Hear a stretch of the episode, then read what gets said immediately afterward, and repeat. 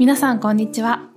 GK ダイナミックスがお届けするトーク番組 GK アフターファイブギャラリーのお時間ですこの番組では GK ダイナミックスの個性豊かなデザイナーたちがスピーカーとなって毎回デザインですとかデザイナーの仕事にまつわるトークを配信していきますで、えっとですね、毎回違ったメンバーでお送りしているんですけれども、今日のメンバーは加藤さん。こんにちは。GK の CMFG デザイナーの加藤美咲です。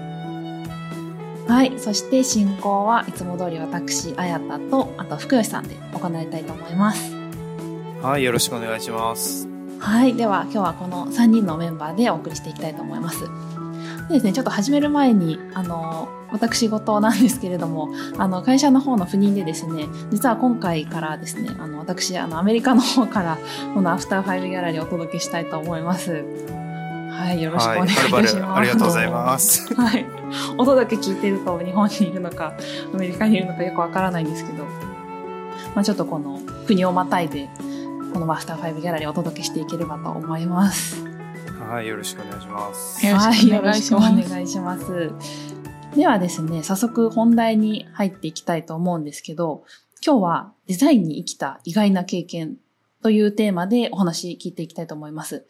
で、今回このテーマを設定した理由なんですけど、このテーマを設定したことと、あとそれで加藤さんをお呼びした理由ですね。なんですけど、まあ、以前ですね、会社であのお話ししていた時に、まあ、加藤さんこれまでいろいろ変わったバイト経験があると耳に挟んだことがありまして、でしかもそれがデザインにも活かせてるという、まあ、そんなちょっと興味深い話を聞いたので、今回詳しくお伺いしていければと思いまして、あの、お呼びした次第になります。よろしくお願いします。よろしくお願いします。そうですね。まず、あの、まあ、加藤さん、あの、ゲストということで、ちょっとパーソナリティにちょっと、あの、迫っていきたいなと思います。まず、ちょっと、こう、あの、出身学校から、こう、今、GK ダイナミックスの CMFG に入ったっていう経緯を、あの、まあ、簡単でいいですので、よろしくお願いします。はい。私は、大学は金沢美術工芸大学という、えー、石川県にある大学から、あ、大学の製品デザイン専攻を卒業しています。で、大学の途中で、えー、小倉弘美さんという方のカラーリングの授業がありまして、まあ、それまでプロダクトデザインっていうのに興味があったんですけど、カラーリングっていう世界がより、なんでしょう、マーケティングと結びついたりとか、ブランディングと結びつくことができる面白い要素だなっていうのをその授業の時に聞いて、で、あと乗り物も好きだったので、まあその当時そこまでバイクには詳しくなかったんですけど、そんな自分でも知っていた SR400 っていうオーソドックスなバイクをデザインした GK っていう会社に興味を持って、はい、入社しました。そうですね。最初、あの、大学時代はやっぱり、あの、立体っていうところから入ったんですね。そうですね。立体デザインに最初は興味を持ってましたね。うんうんうん。なんかこう立体からあのカラーリングに行ったっていう経緯があると思うんですけど、なんかこう違う点とかってありますか？うん。経緯、そうですね。なんか高校の時に製品デザインに興味を持ったきっかけが、モーマデザインストアっていうデザインストアだったんですけど、多分その時点から、あ、モーマにあるような雑貨って結構 CMFG を重視した CMFG と形がうまく組み合わさったものだと思うんですけど、まあ、大学で4年間勉強していくうちに、はい、あ、自分は CMFG の方により興味があるんだっていうことをだんだん自覚していったっていう感じですかね。はいすみません、ちょっとあの、ご存知ない方にご説明しておくと、CMFG はカラー、マテリアル、フィニッシュとグラフィックの頭文字で CMFG ですね。はい、ありがとうございます。はい、解説ありがとうございます。はい、あの、まあ、あの、今の、あの、仕事につながるっていう経緯をお聞きしたところで、まあ、もう少し、あの、パーソナリティに寄ってみようかなと思っていて、あの、最近なんかこう、ハマってるものっていうものはありますか？なんか、美咲さんの中で。はい。と、最近、スケボー の体験に友達と行きまして、なんかオリンピックとかを見ていて、結構横乗り系のスポーツのグラフィックだったりとか、カラーリングとか、プロダクトって興味があるなって思って、うんうんうんで、まあ実際に乗ってみたらなんでこういうグラフィックがいいのかっていうのがわかるかなって思って、ちょっと友達とスケボーの体験に行ってみました。で、まあ実際乗ってみて結構気持ちいいものだし、なんか確かにこれはカジュアルなグラフィックの方が日常にあったりとか、ファッション楽しめたりとか、気分が上がるなってうん。いう、なんか、そういう横乗りの面白いカルチャーを知ったので、ちょっとハマってみようと思って、先日スケボーを購入しました。おお、購入まで行ったす。ごいですね。紫すごい行動力ですね。店員さんに一応どんなのを購入したんですか？なんかソーカルって感じの可愛い木目調にライトブルーの爽やか西海岸風なちっちゃいスケボーです。ああ、晴れたらあれですか？あの、降りう、ん降りた後、あの、小脇に抱えて運べるような。あ、そうです、そうです。ああ、いいですね。そう、なんか通勤とかも慣れたらしたいなって思ってるんですけど、ちょっと怒られちゃうかもしれないけど。スケボー出社。そう、スケボー出社、憧れの。いいですね。いやいすねなんか、あの、スケボーに乗ってくるデザイナーっていうのがなんかすごいあの、クールな感じの イメージがあって、実際こうスケボーを体験してみて、なんかこう、うんあの、なんか僕よくあの、公園とかでやってる人見るんですけど、はいはい。なんかど、そのやってる人側ってどういう気持ちなのかなっていうので、あの、すごいスポーツをして、こう、あの、没入してるのか、それとも、こう、ちょっと自分、こう、あの、今やってるのが結構クールだぞっていう、いあの、マインドなんか、なんかありますか？感想は。ああ。割とスポーツだなって思って、うんなんていうか、個人的には弓道とか、なんだろう。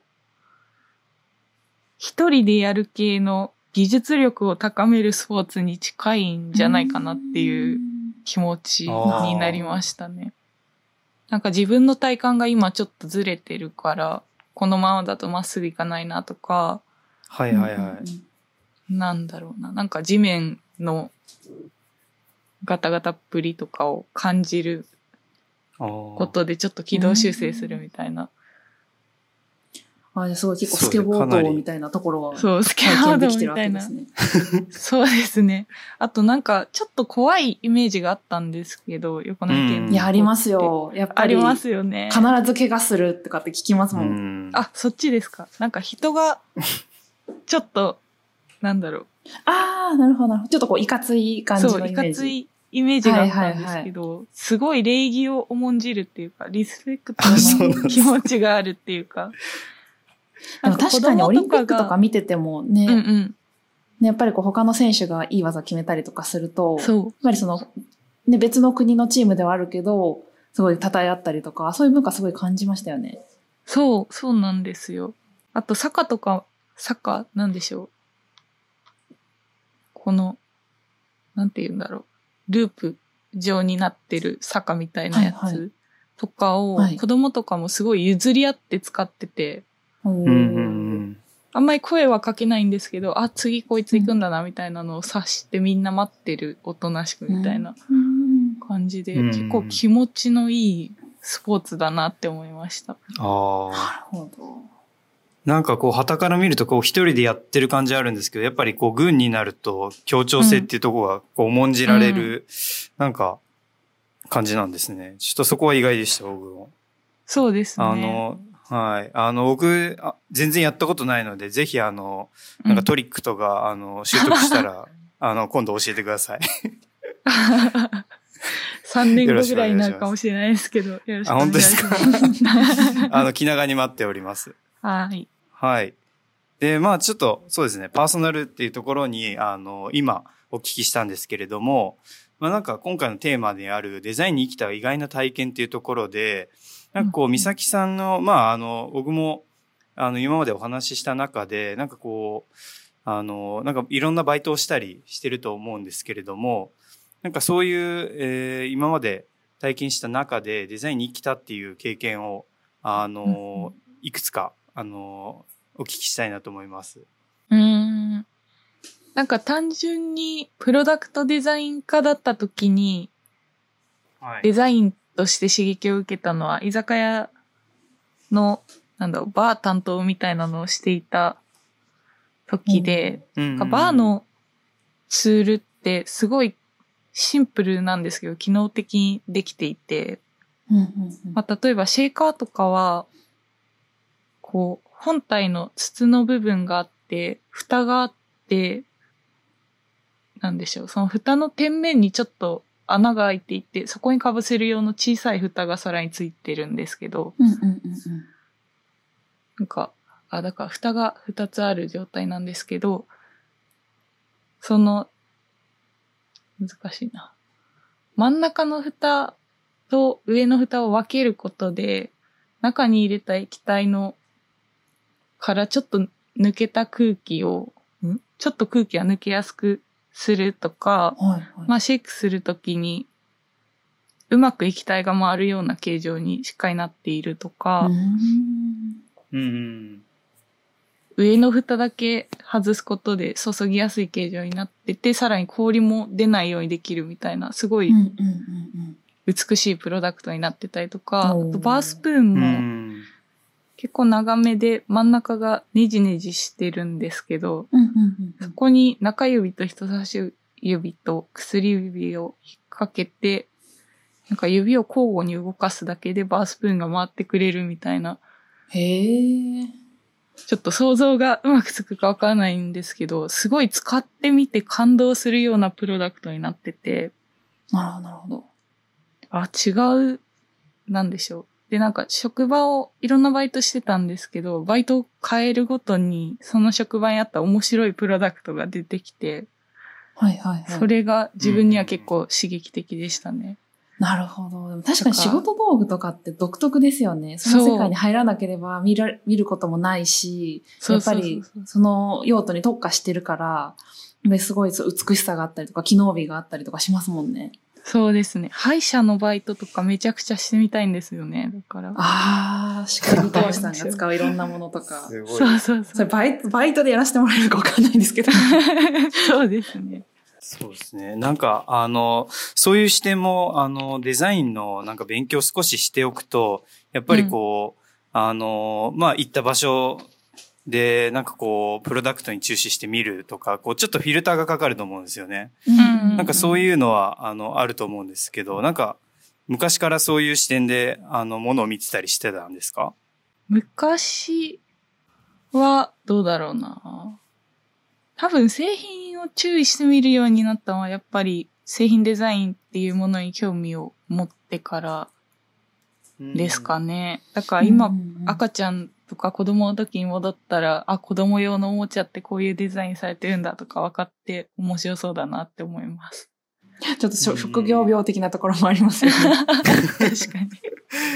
すごいですね。あの、なんかこう、今お話聞いてるとかなり、こう、一個ハマるとなんかすごい、あの、没入してる感じに聞こえるんですけれども、なんかあの、うん他に何を、なんかバイトやっていたものってありますか？他は、時計工房のバイトだったり、着ぐるみのバイトでキョロちゃんになったり、焼肉屋だったりとか、ラウンジのボーイをやったりとか、うん。あと最近はウーバーイーツの配達員へえ。とかをやったりしてます。あ、ウーバーイーツ配達員をやったウーバんですーイーツの配達員なんですよ、実はす。ごいですね。それは知らなかったですね。すごい、そのかなり中で最もトレンディーなところをついて。脚光を浴びた。ねえ。本当ですよね。その中でも特にこうデザイン的に面白かったとかっていうのありますか？デザイン的に面白かったのは、なんか、まあ、ラウンジのバイトとか、あ、あと自衛隊の居酒屋とかもやってたんですけど、自衛隊の居自衛酒屋と隊の居酒か、屋って何ですか？あの、実家の隣が自衛隊なんですよね。で、その自衛隊の中に花の舞があって、居酒屋の。はいはいはい。はいははいい。で、そこでバイトをしてた時があります。高校生とかへの時かな。え。で、なんかやっぱ、まあ、ラウンジだったりとか、そういう自衛隊の居酒屋って男性の方がいっぱいいらっしゃるんですけど、はい。うんなんか例えば自衛隊だと自衛隊の中のしきたりがすごいあって、こう、階級バッジを見て、この人はこの役職だから、エビスビールを出すとか、まあ、この人はそんな偉くないから普通に朝日でいいかなみたいなのとか。すごい、そこちゃんとビールのランクがあるんですね。そうそうそう、あるんですよ。なんか自衛隊の人って本当に自分が想像していた自衛隊の人って感じなんだろう。で、こう、きちっ、結構きちっとしてて男らしくて、優しい方が多くて、なんだろう。あんまり自衛隊っていう文化に触れたことがなか、ないっていうか、あんまり身近な人間として認識したことがないけど、あ、こういう人って本当にいるんだっていうのを認識したいとか、あとラウンジも、社長さんが結構多くいらっしゃってたので、なんかお金のある人のお金の使い方、例えばステーキ弁当5000円のやつを買ってこいって言って、買わされたりとか、なんか持ち物の写真とか、こだわりとかを聞いてると、うんうん、あ、お金持ちの人ってそういうところにプライドを感じるんだとか、うんうんうん、お金を払った方が嬉しいんだなとか、ちょっとあんまり普段自分とは関わりのない世界線の人の話を結構聞けたのが面白いです。うんうん、面白かったですね。うん、なるほど。いや、なんか、美咲さんのなんか経験を話してる、うん、あの、経験談聞いてると、なんかすごい、あの、こう、もののディティールに、あの、入った目線から、なんかこう、人間観察っていうところまで、なんかすごいしてるなっていう感じますね。うん、で、なんか、僕とかバイト、まあ、2、3個ぐらいしかしたことないんですけれども、なんかこう、美咲さんって結構、な、あの、多種多様な、あの、バイトをしてるってところで、なんかこう、その原動力みたいなところって何かあるんですか？うん、なんかやっぱり知らない世界を知りたいみたいなことがあって、うん、自分一人だと、自分一人っていうか自分が普通に生きてると絶対関わることができない世界線、なんかさっき言った、はい。なんだっけ、バーだったらこの道具だったりとか、まあ、例えば歯医者さんだったらこの道具みたいなのとか、ちょっと知らない世界の裏側を覗いてみたいなだったりとか、あと、友達っていう関係だとあんまり知れない人と仕事だったら知り合うことができるので、うん、そういうことを知りたいなって思って、いろんなバイトにチャレンジしてました。ああ、そうなんですね。なんか、こう、いろんな世界を、あの、まあ、垣間見ると結構、あの、価値観の違う人とか、あの、出会ったりすると思うんですね。なんかこう、環境が全然違うなって思ったり。なんかそういうところって、あの、今、我々がこう業務でやっている、なんか海外拠点のなんか、まあ仕事っていうところにもなんか通ずるところありますか？うん、ありますね。私は今 ASEAN を担当してるんですけど、あの、ベトナムだったりとか、タイだったりとか、はい、フィリピン。まあそういうところの、えー、方ってやっぱり文化が日本と全然違って、で、トレンドだったりとか、住んでる環境とかも本当に全然違うんですよね。インドネシアに行ったらレバランとかがあったり、なんかまだ普通に道に露天商の方がいたりとか、牛が歩いてたりとか、本当に全然文化が違うと思うんですけど、まあ、そういう文化を自分とは違うからみたいな感じで遠ざけるとか、こっちが正しいみたいにするんじゃなくて、あ、そういう文化があるんだなっていうのをすんなり受け止めれるっていうのは、まあいろいろバイトでいろんな人を見てきたおかげかなと思います。やっぱりデザインって趣味で何か作るのとやっぱ違うじゃないですか。やっぱり必ずお客さんとなる人とか対象になる人とかっていうのが自分とは全然違う人を対象にいろいろ考えないといけないので、そういう時に今回あのお話ししていただいた加藤さんのいろんな経験とか、もう本当にデザイナーみんなにとってこう見習うべきというか、なんか本当に今日いろいろお話聞いて勉強になったなというふうに思いました。あ、ありがとうございます。ありがとうございます。まあそろそろお時間というところで、あの、最後に、ちょっとこう、デザインを志す、あの、人とか、あの、学生とかがいると思うんですけれども、まあ今、あの、美咲さんが、あの、所属している CMFG っていうところも、最近、うん、あの、プロダクトの中でもかなり、あの際立ってきてますしなんかそういうところにあの、まあ、興味がある人になんか最後一言いただけますでしょうか？はい。えー、まあ、プロダクトデザインも CMFG デザインもそうですけど、まあ、やっぱ今、福吉さんだったりとか、綾田さんが言ってくれたみたいに、自分とは違う人をターゲットにするっていうことが多いので、なんでしょう。そういった人の文化、まあ自分がハマってることだったりとか、少しでも興味があることだったりとか、楽しそうなことだったりとか、何でもいいのでいろいろ体験しておくと、自分のフィールドが広がるっていうか、違う文化だったりとか、違う人について想像がしやすくなるんじゃないかなと思うので、あの、これからデザイナーになりたい方、特に学生の方とかはいろんなことを体験したいとか、いろんな人に会うことをしていただくと、これからためになるんじゃないかなと思います。はい、ありがとうございます。ね、すごいいろいろ貴重なお話いただいてありがとうございました。ありがとうございました。はい。ではですね、今日のアフターファイブギャラリーはこの辺りで終わろうと思います。最後までご視聴いただきありがとうございました。今後もですね、アフターファイブギャラリーでは毎回違ったトークテーマでお送りしていきますので、ぜひ今後も楽しみにしていてください。それでは皆さんまたお会いしましょう。さようなら。さようなら。さよなら。